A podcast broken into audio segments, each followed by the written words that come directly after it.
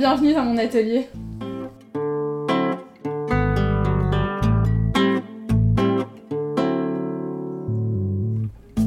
Bienvenue dans Histoire d'artisan. Je suis Lisa Millet et je serai votre guide dans l'exploration de l'artisanat. Je vous fais découvrir les visages, ou plutôt les voix, de ces femmes et hommes qui ont décidé de passer leur vie à créer. Aujourd'hui, nous accueillons Fotini Pangos, designer chaussures. Avec Fotini, nous parlons de son parcours suite à une réorientation. Elle nous explique les caractéristiques de ses différentes formations, le studio Berceau, l'atelier Maurice Arnoux et l'Institut Colbert. On aborde également la place de la femme dans la botterie. Fotini nous explique comment elle voit l'avenir du bottier français entre industrie et artisanat. Je vous laisse découvrir son quotidien de designer. Belle écoute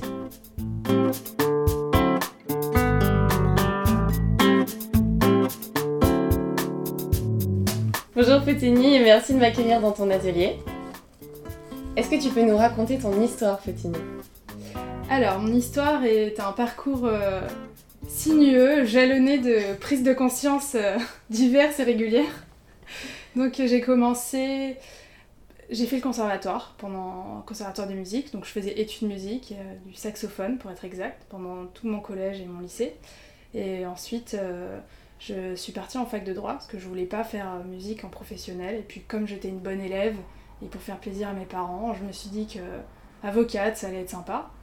Donc j'ai fait ça et au bout de deux ans, un été, je suis partie avec une association qui faisait des échanges de jeunes en fait entre le Québec et la France et il s'occupait cet, été euh, d'aider des jeunes en difficulté. C'était des jeunes qui, venaient de la rue.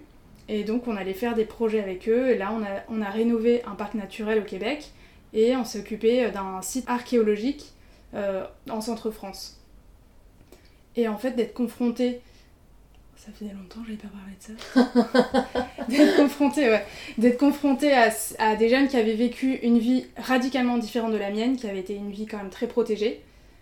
Euh, ça m'a fait me rendre compte que ce que, ce que je faisais n'était absolument pas euh, ce que j'avais envie de faire. Enfin, et du coup que je ne savais pas ce que vraiment je voulais faire, mais en tout cas je savais que c'était pas du droit.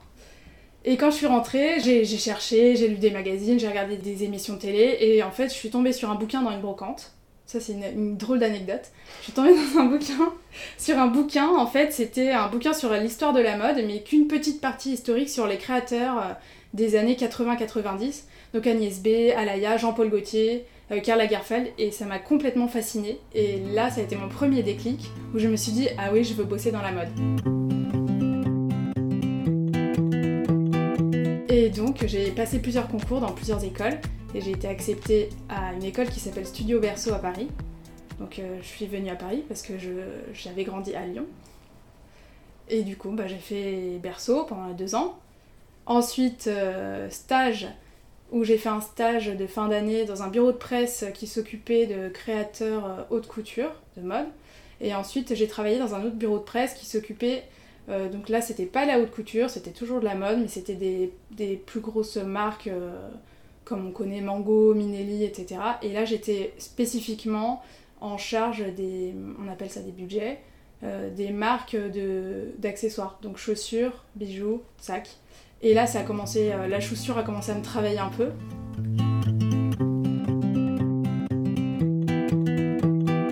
Jusqu'au moment où je me suis dit, tiens, j'aimerais bien lancer ma marque de chaussures. Et, et euh, sauf que je me suis rendu compte que je connaissais rien je savais pas. Enfin, j'avais jamais essayé de dessiner chaussures. Si, j'en avais dessiné un peu à berceau, mais bon, c'était dans le cadre d'un exercice, donc euh, je m'étais pas dit ça peut devenir un métier. Et je connaissais pas comment ça se fabriquait, enfin, je connaissais rien du tout, donc euh, je me suis dit qu'il qu'il faudrait que je me forme, et donc j'ai cherché comment apprendre les métiers de la chaussure.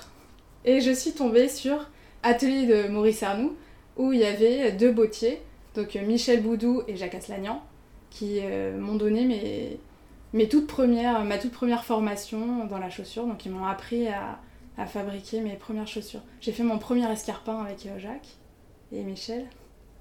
Et ensuite, me rendant compte qu'il fallait quand même que je maîtrise un peu l'univers du design et euh, des chiffres et de l'industrialisation, parce qu'aujourd'hui on fabrique plus des chaussures comme on le fabriquait à la main avant bah, je suis rentrée dans une autre école, donc je suis retournée sur les bancs de l'école après de nombreuses années de, de travail. Cette école, c'est Institut Colbert, qui est à Cholet. Où là, j'ai passé un an, c'est une formation où on s'occupe que de chaussures, du design à la fabrication. On, apprend aussi euh, des, les bases de marketing, comment présenter une collection, enfin vraiment un peu toutes les, facettes du métier de styliste euh, chaussures qu'on peut rencontrer après quand, on est dans le milieu du travail.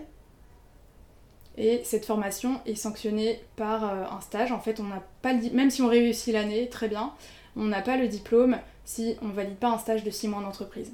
Et pour ce stage, euh, je suis rentrée dans la maison Courage, où euh, quand je suis arrivée, il y avait rien en chaussures. Enfin, il y avait quelques modèles qui dataient d'une époque lointaine, et où il a fallu tout, tout remettre en place.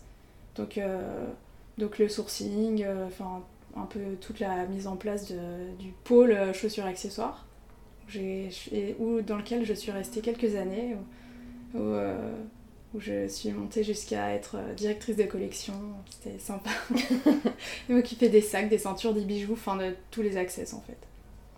Et à ce moment-là, j'avais trouvé une plateforme sur internet qui organisait un concours pour lancer sa marque, de basket en l'occurrence. J'avais euh, postulé et créé quelques modèles, euh, enfin un modèle de basket dessus, parce qu'il se lançait en tant que plateforme, c'était Olay Shoes.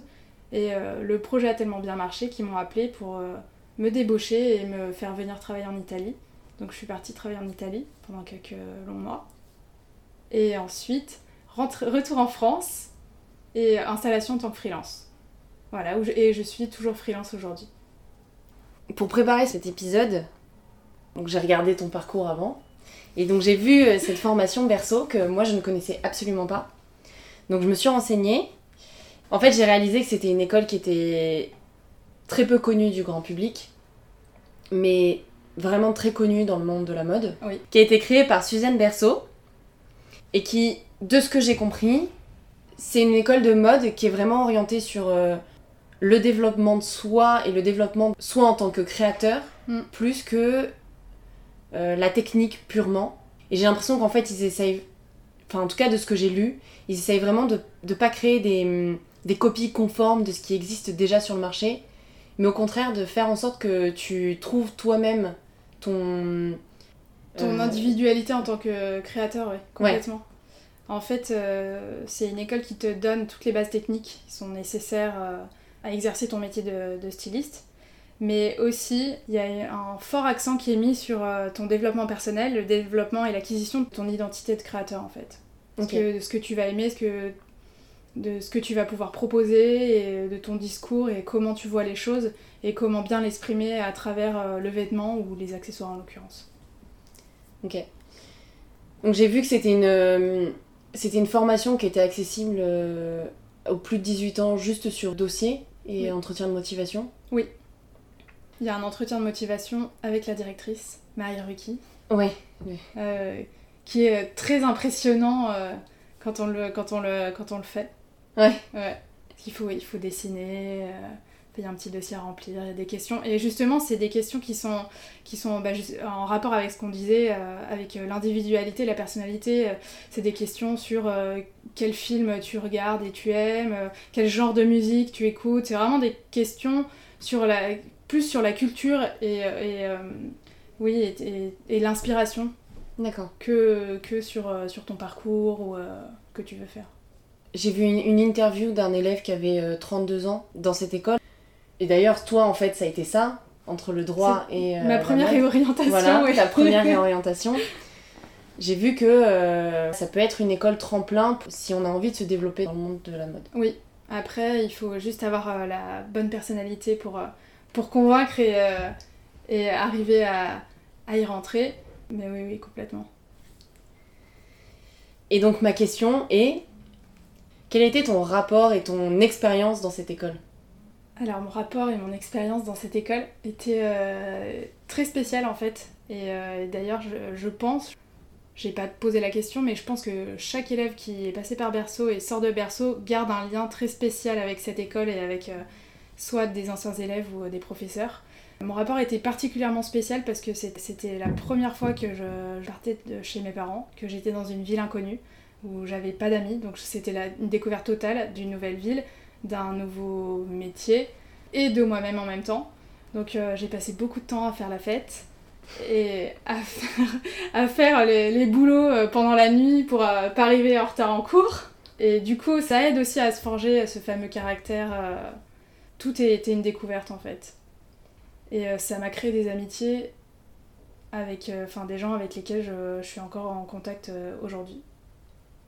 Un chouette écosystème et, et un rapport très personnel. J'ai l'impression que c'est ce qu'ils essaient de créer, donc euh, objectif atteint. Je pense que oui. bon, mais tant mieux.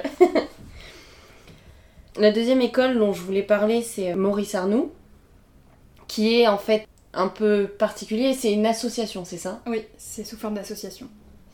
Et en fait, c'est une école particulière parce que tu travailles avec des artisans qui vont t'apprendre leur technique. C'est ça, en fait, tu deviens élève d'un maître artisan qui va te transmettre euh, son savoir. Et euh, ce qui est très particulier avec euh, l'atelier Maurice Arnoux, c'est que Maurice Arnoux a été le, un des premiers bottiers, voire le premier bottier, à accepter d'enseigner à des femmes. Et cette, cette, association a été créée par ses premières élèves pour le soutenir, continuer à, à perpétuer sa mémoire et continuer euh, dans cette, euh, dans cette mouvance et cette tradition de, de transmission. Et donc ensuite, il y a la formation Colbert, qui, encore une fois, je me suis renseignée et j'ai l'impression que c'est une formation assez reconnue dans le métier de la chaussure. Oui. Euh, bah félicitations en fait, parce que... de, de vrais succès pour toi, Potini. J'espère que ça s'arrêtera pas. je te le souhaite, mais... donc, donc Colbert, on en a, on en a un petit peu parlé euh, avant. Mm. Tu m'as expliqué que c'est une école en fait où tu vas apprendre vraiment le travail de la chaussure à la fois dans le design et mm. dans la fabrication. C'est ça, mais toujours dans le côté euh, industriel, le côté d'aujourd'hui en fait. C'est pas du tout de l'artisanat. Ok, donc en fait c'est le contre-pied de Maurice Arnaud. Complètement. C'est le contre-pied et à la fois, hum, et ça, ça, on en parlera plus tard, mais euh, il me semble que ça devrait être le futur que les deux marchent ensemble et en parallèle. Ah Mais tu veux peut-être nous dire pourquoi maintenant Ah, tu fais du suspense Dans la dernière question sur l'avenir de ton artisanat. Ok, on en reparlera dans l'avenir. ok, très bien. Est-ce que tu peux nous parler de tes inspirations, Fautini? Alors, mes inspirations. Mes inspirations. Déjà, une inspiration quand on dessine, enfin, moi, je prends l'inspiration d'un peu partout. Euh, des, les expos que je peux voir, ou, euh, ou euh, n'importe, euh, enfin ce qui se passe dans la rue ou coquesse. Mais euh, surtout, j'ai des petits thèmes de prédilection, des choses qui reviennent, qui font vraiment ça, ça fait partie de mon identité stylistique. qui sont les, les, papiers peints vintage. J'adore les motifs de papier peint anciens, particulièrement les papiers peints de William Morris qui sont très fournis. Alors ici, ça se voit pas du tout. Non, as pas chez très blancs, voilà. Oui, parce qu'il faut savoir qu'en fait, on tourne chez Fotini parce qu'on en parlera peut-être après. Voilà, on en parlera après. Mais euh, Fotini a eu un problème d'atelier. Donc là, on est chez Fotini et il n'y a pas de papier peint ancien. Non, pas du tout, il y a de la peinture blanche. Euh, mais ça me laisse un espace euh, pour épingler des images dans, dans, des cahiers où, j'ai des fichiers dans mon ordinateur qui sont remplis de photos de papier peint. Enfin bref, j'adore ça, j'adore ça. Tout ce qui est motifs, patterns, j'ai même des boards sur Pinterest remplis de, de patterns, de motifs, enfin bref. Ça me nourrit beaucoup, les papiers peints et les tissus, euh, les, tissus d'ameublement. Ok. Ce qui peut paraître très bizarre, mais oui. Et donc, ça t'est déjà arrivé de faire une création en, en papier peint ou en tissu d'ameublement? Alors en papier peint, comme c'est du papier, non, mais quand j'étais à l'école, j'avais fabriqué une jupe avec des rideaux. Là, bientôt, euh, je vais faire une chaussure dans un panneau de broderie qui a été récupéré d'un canapé. Ah oui Ouais. tu fais de l'upcycling Oui, beaucoup. éco-responsable. Des collections éco-responsables pour Fotini. Tout à fait. Ça te tient à cœur euh, ce mouvement mode éco-responsable? Oui, beaucoup. À la base, c'est pas parti du tout de ça. Pour moi, c'était vraiment euh, parce que j'aime euh, le détournement des choses et j'aime jouer avec les codes. Et fabriquer quelque chose avec une matière première qui n'est pas destinée à ça, Déjà de base ça m'amuse, donc c'est quelque chose que je fais naturellement. Mais après, ça m'a un peu ouvert à cette mouvance de l'upcycling, de, de, la sustainability. Et, et, et d'ailleurs dans ma vie personnelle, je suis végétarienne, à tendance végane, et je fais attention à mes déchets. Donc c'est pas pour euh, être dans la mm. mode, mais c'est vraiment parce que c'est des sujets que, avec lesquels je vis tous les jours. Euh, Et mis à part les inspirations, est-ce que tu as des icônes un petit peu que tu suis? Oui, j'ai des icônes, euh, comme un peu des mentors ou des... Mais alors c'est pas du tout des, des blogueuses ou des, des, gens de la mode d'aujourd'hui. J'aime beaucoup beaucoup Ferragamo et Perugia, qui étaient deux créateurs de chaussures qui sont euh, pour moi la source de toutes les, meilleures et très très bonnes créations de chaussures qu'on peut voir aujourd'hui. Euh, ils ont été l'instigateur de beaucoup de choses, tant en termes de design qu'en termes de fabrication. Par exemple, Perugia a créé la première chaussure sans talons euh, dans les années 20. Avant les années 20, il n'y avait pas de chaussures sans talons euh, Non. Non, non, ça a été, ça a été un lancement. Ferragamo a créé le premier compensé. Ils, en fait, ça a été vraiment des, des innovateurs dans mm. leur dans leur métier. Et ils ont été euh, les deux premiers grands, en tout cas connus aujourd'hui, enfin, créateurs de chaussures. Donc à l'époque, c'était des bottiers. Mais ils ont été les deux premiers à arriver à créer une identité comme une marque aujourd'hui, en fait. Et à, capitaliser sur leur nom et leur création. Donc pour moi, c'est un peu la source de tout. Ok. Il y a une question que je me pose régulièrement justement, tu, parles de, personnes qui ont réussi à innover dans le métier de la chaussure. Je me pose la question de savoir si aujourd'hui, il est encore possible d'innover dans la, dans la mode et peut-être plus particulièrement dans la chaussure. Mhm, gros, gros débat, gros débat et très grande question. On dit que la mode est un éternel recommencement. Ça, c'est complètement vrai. On le voit avec euh, le retour de l'ambiance 90s. ça c'est clairement la mode est cyclique. Les sources d'innovation qu'il peut y avoir, je pense, seront, enfin, sont et seront dans les matières premières et dans les matériaux. Notamment là, justement, avec tous ces mouvements de upcycling, de slow fashion et de la fashion revolution, tout ce qui s'est passé suite à l'effondrement du Rana Plaza. Donc, ça, c'était vraiment dans l'habillement, mais ça a bien coulé vers euh, les accessoires et la chaussure. L'innovation va être plutôt, il me semble, sociale ou dans les matières premières, la façon de faire ou la façon de fabriquer. D'accord. Donc on peut encore innover. Pas trop en termes de style, il me semble, mais.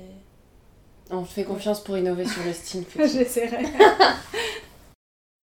Est-ce que tu peux nous raconter une anecdote sur ton parcours de designer euh, chaussures? Alors, une anecdote, j'en ai une euh, pas mal sur euh, mes tout débuts, en fait, quand j'ai commencé à vouloir me former à la chaussure, où je suis allée toquer à différentes portes, à différents ateliers. Tout début, les, premiers bottiers qui m'ont reçu m'ont complètement rayonné en me disant qu'une femme euh, pouvait pas travailler dans l'univers de la botterie et que la seule chose que je pouvais faire dans la chaussure c'était être piqueuse, c'est-à-dire la personne qui coud le dessus des chaussures à, la machine à coudre parce que ça c'est un métier de femme et qu'il fallait pas que je m'abîme les mains. Donc euh, depuis je me fais un point d'honneur à travailler euh, les mains manucurées et, à aller régulièrement me, mettre du vernis pour, pour garder de belles mains et tout en faisant ce travail très très dur qui, qui, dans leur tête, était réservé qu'aux hommes. C'était en quelle année ça?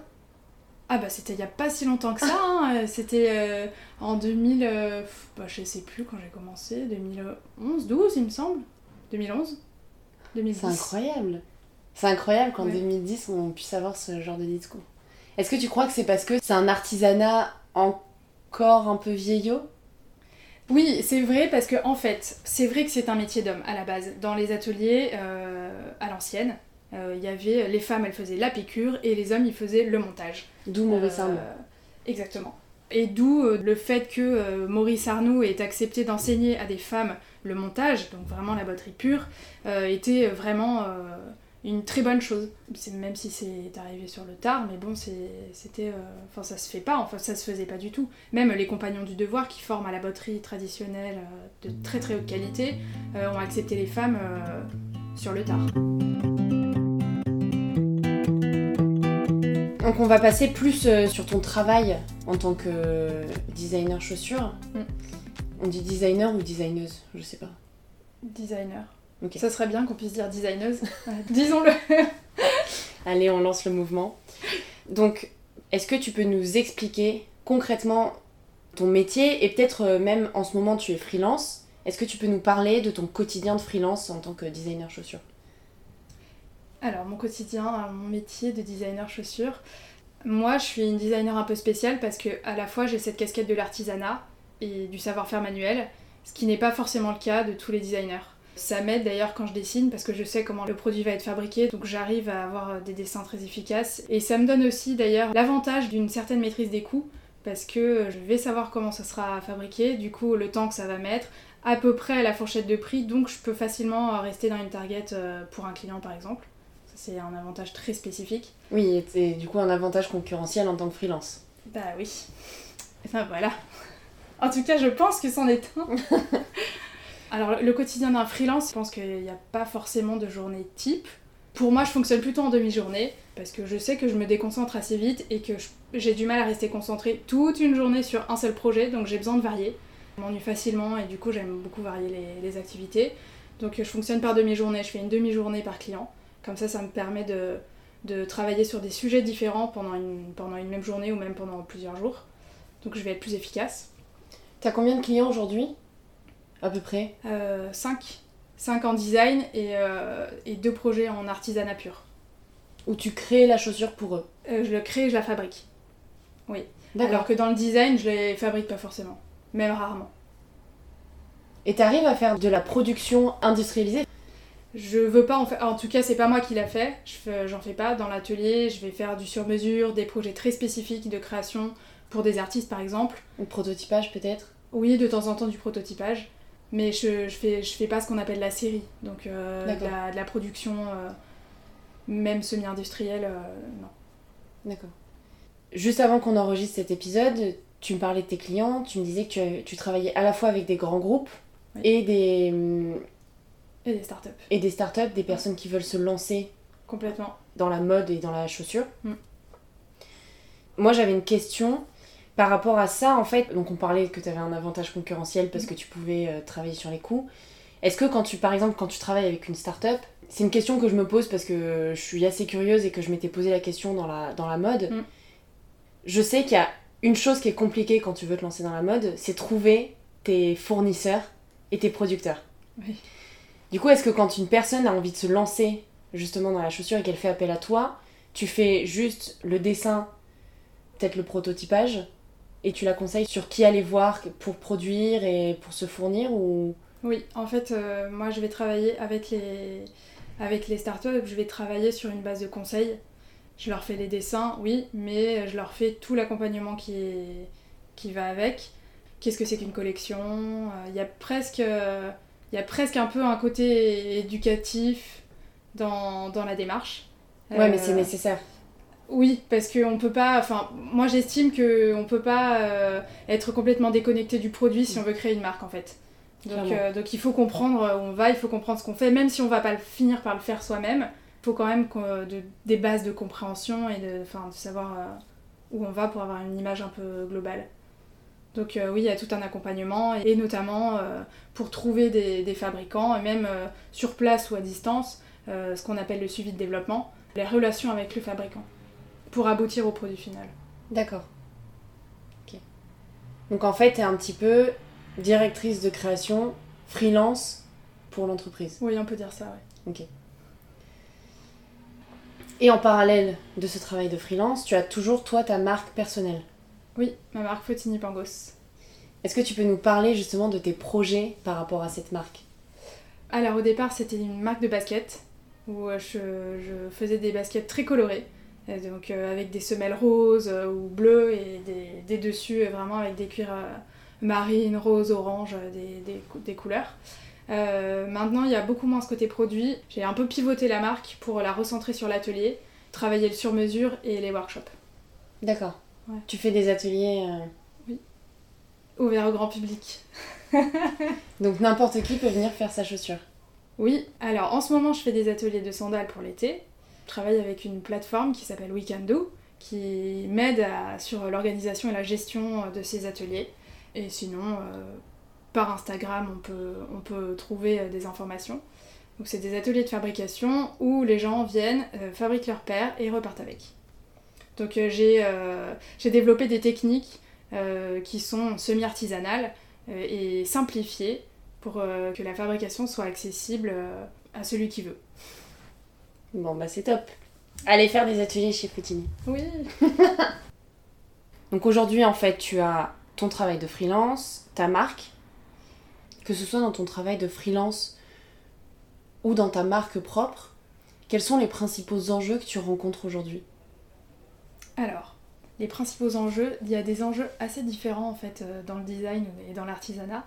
Dans, le design, par exemple, euh, les enjeux que j'avais rencontrés euh, dans ma marque lorsque je, lorsque je vendais vraiment des chaussures, c'était euh, des enjeux de quantité, des enjeux de trouver des fabricants quand on débute et qu'on est obligé d'acheter des, des énormes stocks. Ça, c'est une grosse difficulté au départ, qui aujourd'hui est encore euh, bien présente et difficilement contournable. Mais il y a de plus en plus de fabricants qui commencent à comprendre qu'il y a de plus en plus de gens qui se lancent et qui lancent leur marque.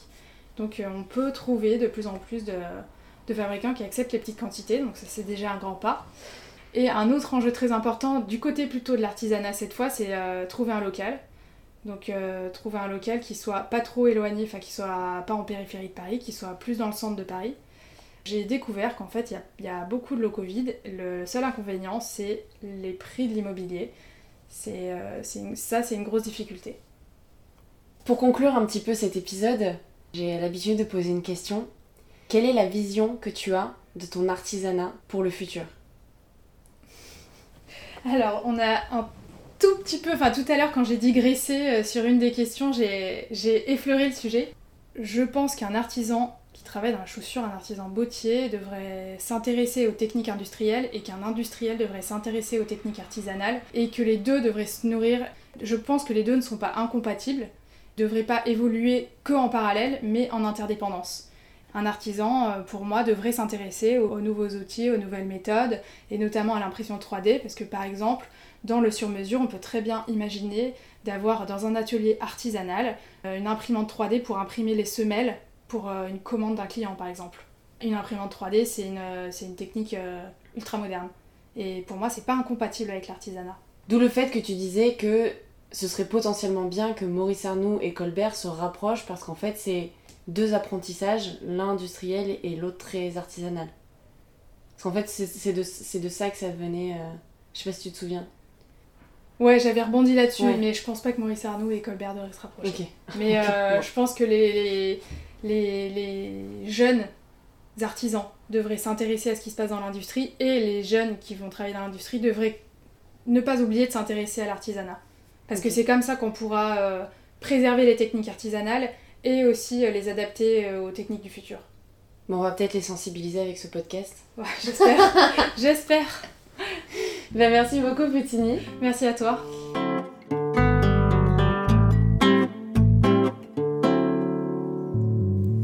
Merci beaucoup pour votre écoute. J'espère que le parcours de Fotini vous aura inspiré. Si vous avez des questions, des suggestions ou que vous souhaitez interagir, rendez-vous sur Facebook ou Instagram à Histoire d'artisan. N'hésitez pas à mettre une note sur iTunes pour faire découvrir les histoires d'artisans au plus grand nombre et à vous abonner sur votre plateforme de streaming préférée. Je vous dis à très vite avec une nouvelle histoire.